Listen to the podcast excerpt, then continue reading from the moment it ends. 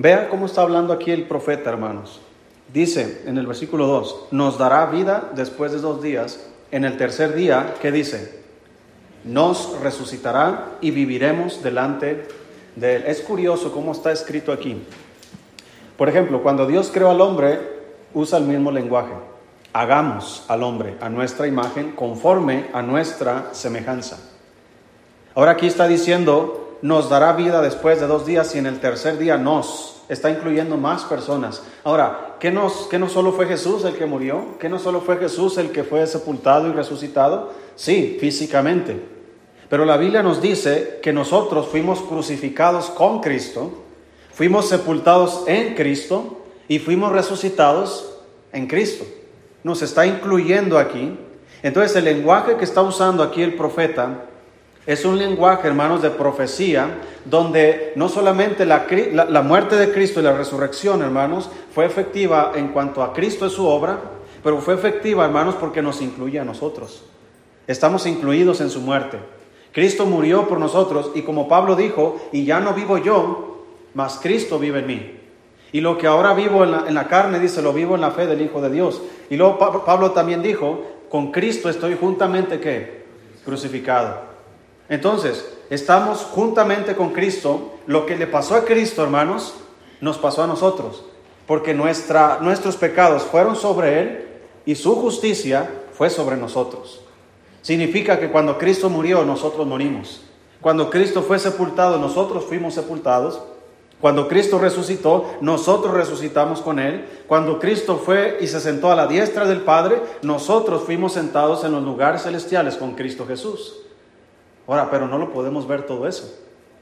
Porque es, todo eso está en un, en un ámbito espiritual, no físico. Porque físicamente no hemos muerto, ni hemos sido sepultados, pero espiritualmente sí. Y todo eso implica, hermanos, para nosotros una promesa que muy pocas veces consideramos. Vamos a buscar Romanos capítulo 6. El mensaje se va, va a estar ahí en ese pasaje solamente. Romanos capítulo 6. Podríamos decir que Romanos capítulo 6 explica Oseas capítulo 6 de lo que está diciendo ahí. Cómo somos incluidos en el sacrificio de Cristo. Romanos capítulo 6. Si lo tiene, hermano. Sígame con su vista, dice la Biblia. ¿Qué pues diremos?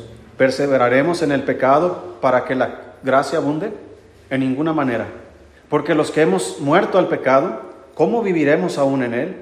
¿O no sabéis que todos los que hemos sido bautizados en Cristo Jesús hemos sido bautizados en su muerte?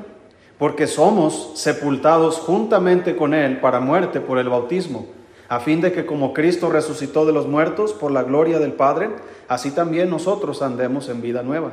Porque si fuimos plantados juntamente con Él en la semejanza de su muerte, así también lo seremos en la de su resurrección.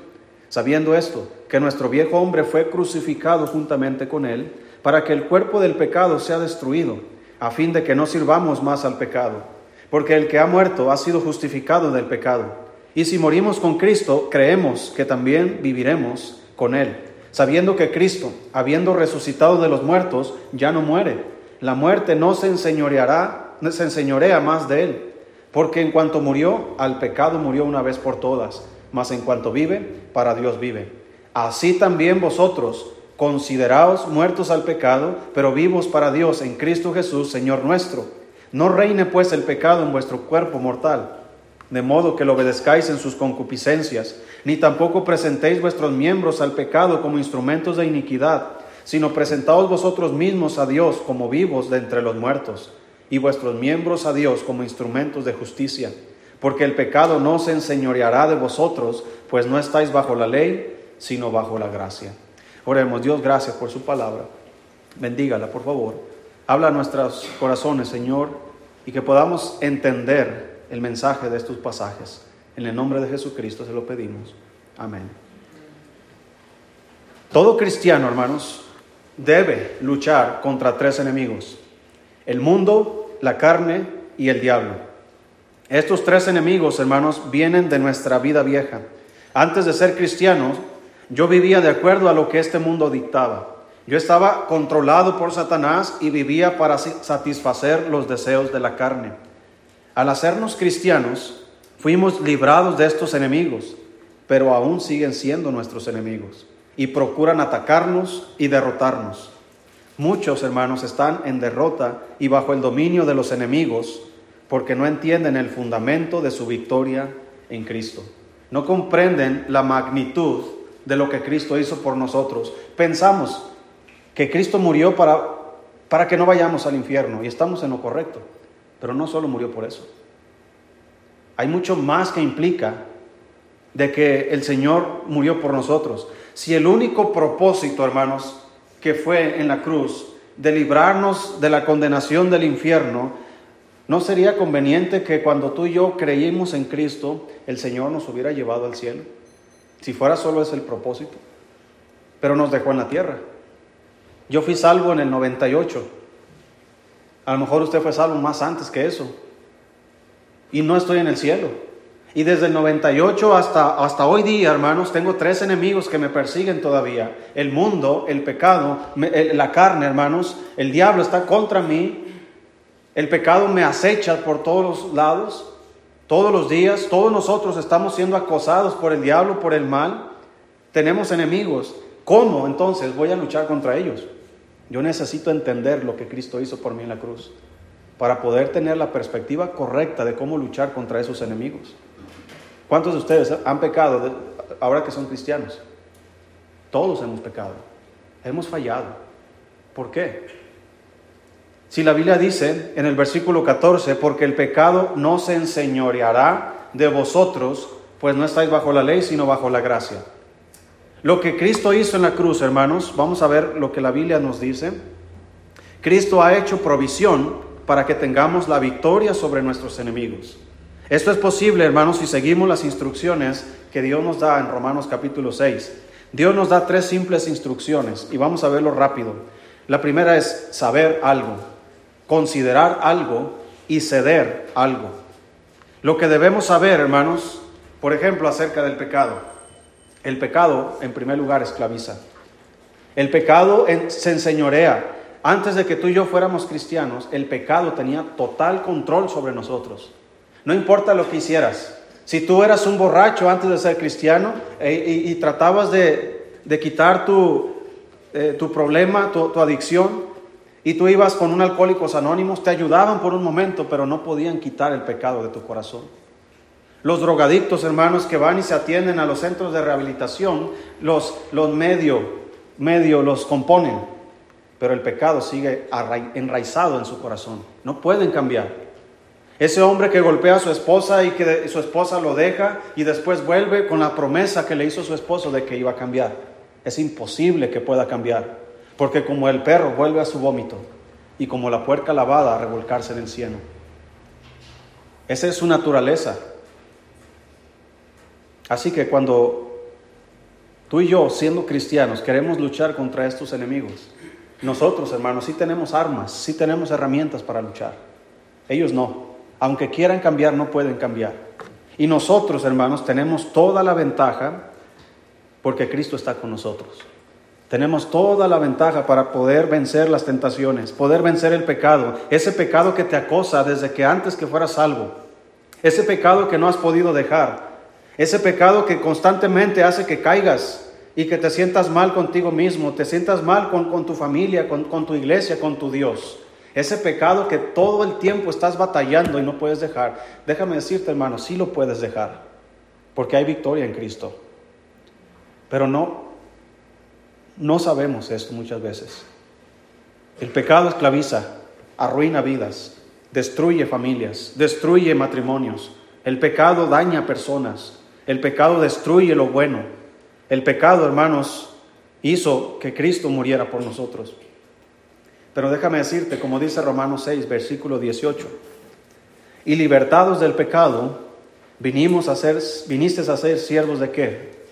De la justicia. Fuimos, dice, libertados del pecado. ¿Usted cree eso, hermano? ¿Que ha sido libertado del pecado? ¿O no? La pregunta es, ¿y por qué seguimos pecando? Porque hay tres cosas que debemos hacer en este capítulo. Debemos saber algo, debemos considerar y debemos ceder algo para que pueda funcionar todo esto. Hay cristianos, hermanos, que viven sus vidas sin conocimiento cristiano, sin conocimiento de la Biblia. Hay cristianos que solo son cristianos de nombre, pero sus vidas no han cambiado, no han sido diferentes desde que ellos según fueron cristianos. Hay cristianos que siguen eh, todavía esclavizados a muchos pecados. Y la pregunta sería más bien, tal vez porque ni siquiera son cristianos verdaderos. Hay cristianos, hermanos, que ignoran el poder que hay en Cristo. Por eso debemos saber esto. Sí, el pecado esclaviza, el pecado arruina, pero también fuimos libertados del pecado. Ese pecado, hermanos, que, que nos controlaba antes, ya no tiene poder para controlarnos, solo el que yo le dé, solo el que yo le permita. Así que si yo me acerco al pecado, hermanos, ¿qué crees que va a pasar? Voy a pecar. Si yo me acerco a Dios. Entonces, está Dios, hermanos. Entre más cerca estemos de Dios, más lejos vamos a estar del pecado. Entre más cerca estemos del pecado, más lejos vamos a estar de Dios. Y muchos cristianos viven así porque ignoran. Eso es lo que debemos saber. Debemos saber, hermanos, acerca de la obra de Cristo en la cruz. Ahorita leímos en Romanos capítulo 6. En el capítulo 5 de Romanos, Pablo trata con sustitución. Cristo murió por nosotros. En Romanos 6, Pablo habla de identificación. Nosotros morimos en Él. En el capítulo 5, Jesús murió para tratar con la pena del pecado. Y en el capítulo 6, Jesús murió para romper el poder del pecado sobre nosotros. Romanos 5 habla de justificación, nuestra posición delante de Dios ahora. Romanos 6 habla de santificación, nuestra victoria a través de Jesucristo. Romanos 6, 7 dice la Biblia, porque el que ha muerto ha sido justificado del pecado. El viejo hombre ha sido crucificado. El pecado no ha muerto para mí, pero yo he muerto al pecado. Hermanos, el pecado sigue vivo, como dicen, vivito y coleando. El pecado está ahí a la puerta. No podemos ignorar el pecado. El pecado no ha muerto, pero yo he muerto al pecado. El pecado, hermanos, ha muerto. Nosotros hemos muerto al pecado porque hemos sido sepultados con Cristo también y resucitados para andar en vida nueva. Hermanos, debemos entender nuestra nueva posición en Cristo. Cuando Jesús murió, morimos con Él y en Él. Cuando Jesús fue sepultado, hermano, nuestra vida vieja fue sepultada en Él y con Él. Cuando Él resucitó, nosotros resucitamos a una vida nueva. Y cuando Él ascendió a la diestra del Padre, fuimos sentados con Él en los lugares celestiales. Estamos en Cristo Jesús. Nuestro viejo hombre ha sido crucificado. Hermanos, somos libres del pecado, por lo tanto tenemos el privilegio y el honor y el poder de una vida de victoria sobre el pecado. Pero hay cristianos que no lo creen, porque ese es el segundo punto, hay que considerar estas cosas. Dice el versículo 11, así también vosotros, ¿qué? Considerados, muertos al pecado. Mira, si yo te digo, eh, si yo te debo un dinero, hermano Carmelo, le debo un dinero y le hago un cheque, aquí le digo que le voy a pagar, ¿verdad? Entonces usted tiene dos opciones.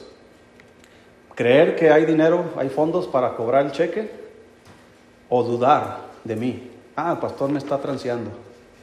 O el pastor, confío, ¿verdad? Voy a ir al banco con toda su confianza, vengo a cobrar este cheque con su confianza y le dan su dinero, porque hay fondos. Entonces el Señor nos está diciendo, todo esto que yo hice por ti, quiero que lo consideres. Literalmente está diciendo, quiero que lo tomes en serio. Pero nosotros agarramos estas promesas y dudamos, ¿será? ¿A poco sí puedo? ¿A poco yo puedo vivir lejos del pecado? ¿A poco yo tengo el privilegio de todas estas cosas que Él hizo por mí? Y comenzamos a dudar. Si el cheque de Dios tiene fondos o no. Pues déjame decirte, hermano, que, que Dios nunca está en bancarrota. Sus cheques siempre tienen fondos, sus promesas siempre son válidas. En Cristo siempre es sí y siempre es amén. En Cristo siempre es todo lo que Él ha prometido, así se ha hecho. Así que hermanos, ¿cuál es el problema al enfrentar a nuestros enemigos que no nos consideramos dignos? La palabra considerar, consideraos, significa tener en cuenta, reflexionar. Esta manera de pensar ha de ser una acción constante y permanente. Dice la Biblia, hermanos, que el cuerpo fue destruido. Versículo 6, sabiendo esto, que nuestro viejo hombre fue crucificado juntamente con él para que el cuerpo del pecado sea que, hermanos, destruido. Nuestro cuerpo fue destruido. Ahora, no está hablando, hermanos, del cuerpo humano. El cuerpo humano no es malo. Tu cuerpo no es malo. Pero nuestro cuerpo puede ser instrumento de justicia o instrumento de iniquidad. Con tu cuerpo puedes hacer el bien o con tu cuerpo puedes hacer el mal. Tu cuerpo no está mal, tu cuerpo no es malo. Dios cuando hizo al hombre dijo, y, que todo lo que había hecho era bueno en gran manera. No hay nada malo con mi cuerpo, más que las enfermedades y todas esas cosas. lo malo es mi carne, mi naturaleza pecaminosa. Dice la Biblia que para que el cuerpo del pecado sea destruido, a fin de que no sirvamos más al pecado. La palabra destruido son dos palabras juntas, una que significa abajo y otra significa inactividad. No hay pérdida del ser, el cuerpo no está muerto, solo la falta de actividad. Significa hacer inoperativo, hacer inactivo, dejar fuera de comisión. Lo que significa, hermano, que a través de la muerte de Cristo, de la, sepultura, de la resurrección, ahora nuestros cuerpos fueron liberados para servir a la justicia o servir a la iniquidad. Antes de que fuéramos cristianos no teníamos opciones. Solamente servíamos al pecado. Vivíamos bajo nuestros malos pensamientos. Éramos hijos de ir a lo mismo que los demás. Estábamos habituados al pecado porque era lo único que conocíamos. Íbamos camino al infierno porque nuestros pecados nos condenaban. Pero cuando llegamos a Cristo, hermanos, Él perdonó todos nuestros pecados, nos libró de la pena del pecado y nos dio poder para vencer el poder del pecado. Ahora, si yo antes era un alcohólico y, no, no conocía a Cristo, yo no podía dejar el alcohol. ¿Por qué? Porque no había ningún poder que me ayudara a mí a vencer ese pecado. Pero ahora que yo soy cristiano, ahora tengo en mí, a través de Cristo, el poder de una vida nueva.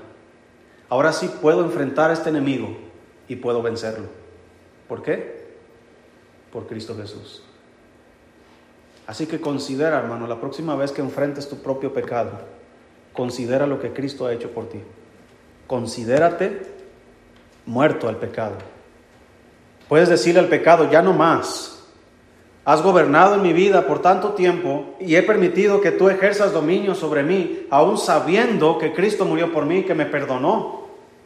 De ahora en adelante, yo me considero muerto a ti. Y debes creértela y tomártelo en serio, porque el diablo también se lo toma en serio, hermano. El diablo no juega con nosotros. El diablo sabe exactamente hasta dónde puede llegar y va a intentar llegar más allá. Pero nosotros, ¿hasta dónde podemos llegar en Cristo? ¿Por qué no intentas ir más allá? ¿Por qué no intentas ir un paso más adelante? Si dice la Biblia que fuimos sentados en los lugares celestiales con Cristo, literalmente, hermanos, en Cristo nosotros también estamos sentados en el cielo. Y todo lo que le pertenece a Cristo nos pertenece a nosotros porque somos coherederos de Cristo. Somos juntamente con Él herederos de todo. El Señor le dijo a sus discípulos, no temáis manada pequeña, a vuestro Padre le ha agradado daros el reino. Así que, y comienza a decirle de cosas comunes. No temáis que comeremos, que beberemos o que vestiremos, porque vuestro Padre sabe que tenemos necesidad de estas cosas. Pero nos dijo algo, más buscar primeramente qué cosa? El reino de los cielos y su justicia. Y todas las demás cosas serán añadidas. Hermanos, si nosotros consideramos todas estas cosas, reflexionamos y tomamos en cuenta todo esto, vamos a poder lograr cosas. Cuando alguien te, mire, yo, yo últimamente, cuando alguien me toma en cuenta o me dice, tómeme en cuenta para esto, o cuente con esto, o cuente conmigo, o me ofrece algo, o lo que sea, yo lo considero, lo tomo. ¿Sí? ¿Por qué? Porque estoy, yo considero que son oportunidades que Dios nos da. Imagínese, hermano, que, que hubiera aquí un hermano que tuviera un avión. Imagínese. Y que le dijera, hermano, no se preocupe por sus boletos, yo los llevo. a toda su familia. Pero, y el hermano va a decir, ¿dónde está el avión? Puede entrar duda, ¿verdad? Ah, a lo mejor me está cuenteando, a lo mejor si tiene su avión, a lo mejor nos va a llevar, no sé. ¿Usted lo consideraría? Yo le diría, ¿sabe qué, hermano? Salgo tal fecha, ¿dónde, dónde lo veo?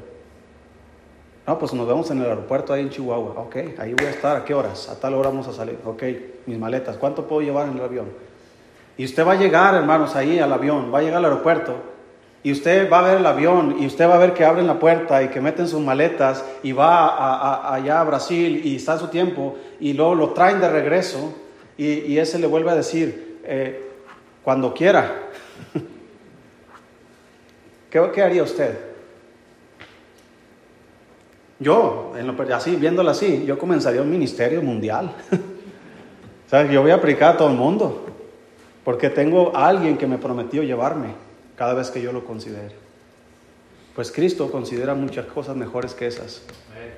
Y a veces dudamos. Cristo nos prometió tantas cosas y nosotros no las consideramos. Mira, hermanos, muchas veces tenemos problemas económicos y consideramos más un préstamo que la oración. El Señor dijo, pedid y qué, y se os dará. Pero a veces dudamos de esa promesa y decimos, no, como que está muy complicado. Tal vez puede ser por la conciencia que tenemos que nos acusa de que no andamos bien. No, no ando bien, me acerco a Dios, ni siquiera me va a pelar. Pero déjame decirte, hermano, que si así fuera el caso, a nadie nos pelaría el Señor. Porque el Señor no está mirando en muchos de los casos la forma en que estás viviendo, sino la fe en que estás teniendo.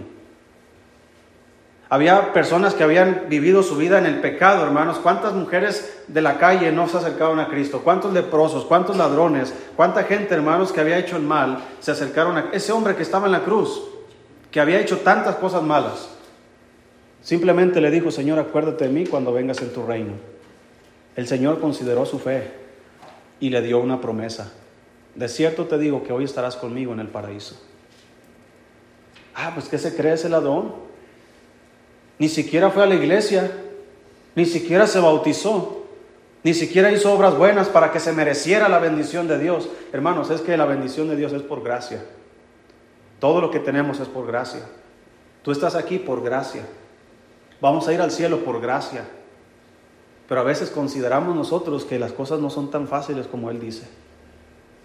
Por eso es que hay gente que necesita hacer obras, que necesita esforzarse, que necesita... Por eso dice que no estamos bajo la ley, estamos bajo la gracia. Si estuviéramos bajo la ley, entonces sí, tenemos que cumplir las leyes.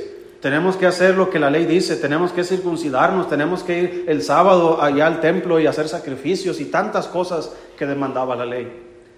Pero Cristo, hermanos, vino a cumplir la ley por nosotros. Porque todo lo que Cristo hizo se nos imputa a nosotros. Y todo lo que nosotros hicimos se le imputó a él. E hizo un intercambio. Todo lo malo que nosotros habíamos hecho fue depositado en él. Y todo lo bueno que él hizo se nos atribuyó a nosotros. ¿No está contento con eso? Considérate afortunado.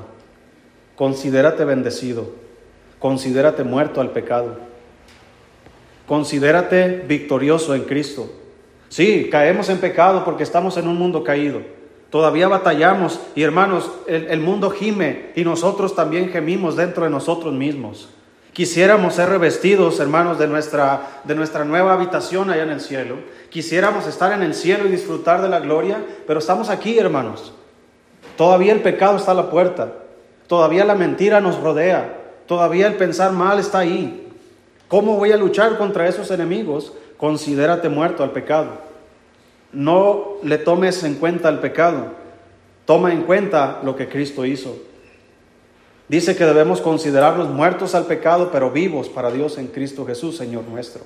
Y aquí viene otro conflicto. Hay cristianos que piensan que no pueden hacer nada, que no pueden lograr nada para Dios. ¿Sabes por qué? Porque no te consideras vivo para Dios. Todavía te consideras inútil, incapaz. Mira, hermano, si fuera por capacidad, nadie estaría aquí. Créame, yo soy el menos capaz de estar aquí parado predicando. Ni siquiera hice la prepa.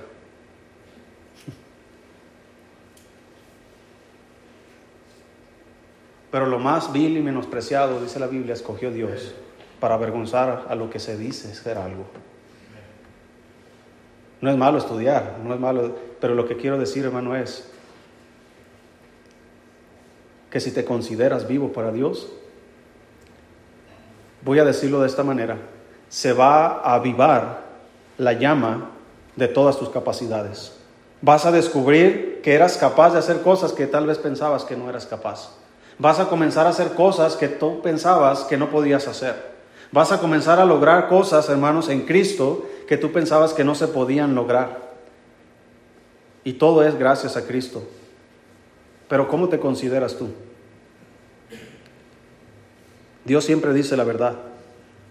El problema es que muchas veces reflexionamos y consideramos más lo que no podemos hacer en lo que sí podemos hacer en Cristo. Si recuerdas los dos espías que fueron enviados por Moisés a reconocer la tierra? Todo lo que Dios les había prometido. Yo les voy a dar la tierra que fluye leche y miel. La tierra del cananeo, del hebeo, del jebuseo, del saduceo. Y todo eso se los voy a dar a ustedes. Una promesa que le hice a Abraham, a Isaac y a Jacob y se las voy a dar a ustedes. Moisés constantemente les recordaba la promesa de Dios. Llegaron a la frontera y equipó a doce hombres, uno de cada tribu, y les dijo, saben que vayan, reconozcan porque la tierra es nuestra. Fueron, reconocieron y miraron. Y cuando llegaron de regreso, dieron el reporte de lo que habían visto. Diez espías dijeron, no se puede. La tierra es, sí es buena, pero hay gigantes. Y a nuestro parecer, ellos, nosotros somos como langostas a un lado de ellos. ¿Qué están considerando esos diez hombres?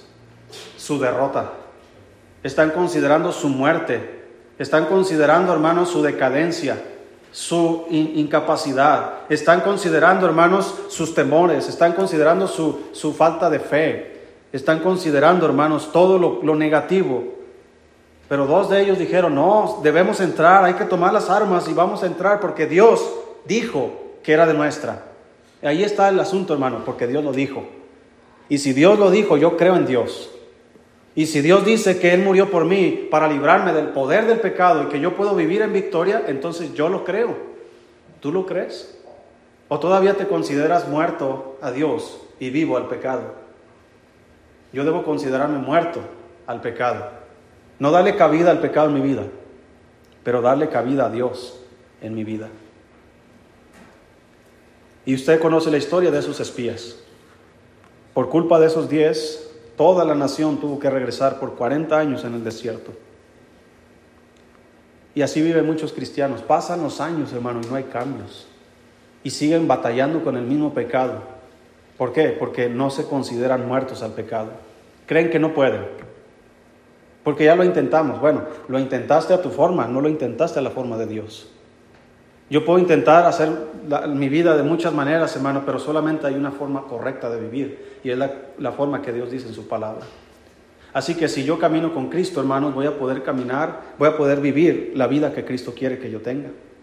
Me gusta la, la Biblia cuando dice que no caminó con Dios 300 años. Y no caminó con Dios. ¿Qué tanto pudo haber platicado con Dios ese hombre? Inclusive yo siempre me imagino que su plática fue tan intensa y tan importante que Dios dijo, ¿sabes qué? Quiero que vengas a mi oficina. y Dios se lo llevó. Y nadie dice que Dios lo traspuso para no haber muerto. Y no fue hallado porque lo traspuso Dios. Y antes de que fuese traspuesto, tuvo testimonio de haber agradado 300 años de agradar a Dios, 300 años de leer la Biblia, aunque no tenían en ese tiempo, pero hablaba con Dios, 300 años de orar con Dios, 300 años de caminar con Dios, de aprender quién es Dios, quién es su Señor, quién es su Salvador y tantas promesas que, que Noé, perdón, que Enoch había recibido. ¿Cuántos de nosotros quisiéramos vivir, aunque sean los pocos años que nos quedan, como los vivió Enoch? caminando con Dios. Hermanos, es posible. Porque Él envió a su Espíritu Santo a morar en nuestros corazones. Literalmente, hermanos, el Dios Todopoderoso habita dentro de nosotros. Ese es un milagro. Que nosotros, siendo frágiles, mortales, indignos, que Dios venga a morar en nosotros, hermano, eso es increíble. Mientras no lo consideres, si lo tomes en cuenta y en serio, tu vida no cambiará. Seguiremos como los espías, dándole vuelta a nuestra vida por tanto tiempo con las mismas creencias, las mismas actitudes, la misma forma de vida. Pero no es hasta que te consideras muerto al pecado y vivo para Dios cuando las cosas comienzan a cambiar. Y por último, ¿qué debemos ceder? Romanos 6:12. No reine pues el pecado en vuestro cuerpo mortal, de modo que lo obedezcáis en sus concupiscencias. Debemos ceder nuestros cuerpos, como dice en Romanos 12.1, 12, que debemos presentar nuestros cuerpos en sacrificio vivo, santo, agradable a Dios. Debemos ceder nuestra mente y nuestra voluntad, como dice en Romanos 12.2, que debemos ser transformados por medio de la renovación de nuestro entendimiento para que comprendamos cuál sea la buena voluntad de Dios, agradable y perfecta. Hermano, cuando Jesús murió por nosotros, Él no solamente murió para salvarnos de la pena del pecado, que es la muerte eterna, sino que Él murió para salvarnos del poder del pecado, de la carne, el mundo y el diablo. El Señor Jesucristo murió y resucitó por nosotros para que ya no seamos esclavos, sino hijos y miembros de la familia de Dios. Todo eso debes considerarlo y tomártelo bien en serio. Yo soy hijo de Dios. Yo soy un siervo de Dios y me siento privilegiado. De tantos millones que hay en el mundo, Dios me escogió a mí no solamente para ser su hijo, sino para ser su siervo. Y aquí estoy, hablando acerca de Él, predicando su palabra. Y me esperan promesas todavía que Dios cumplirá en el futuro. La promesa del cielo, la promesa de su venida. Y tantas cosas que Dios habló que se van a cumplir, porque Dios no miente. El problema es si lo creemos o no lo creemos. ¿Tú qué crees? ¿Cómo te consideras en este día? ¿Cómo te consideras ahora? ¿Te consideras muerto al pecado o vivo para Dios?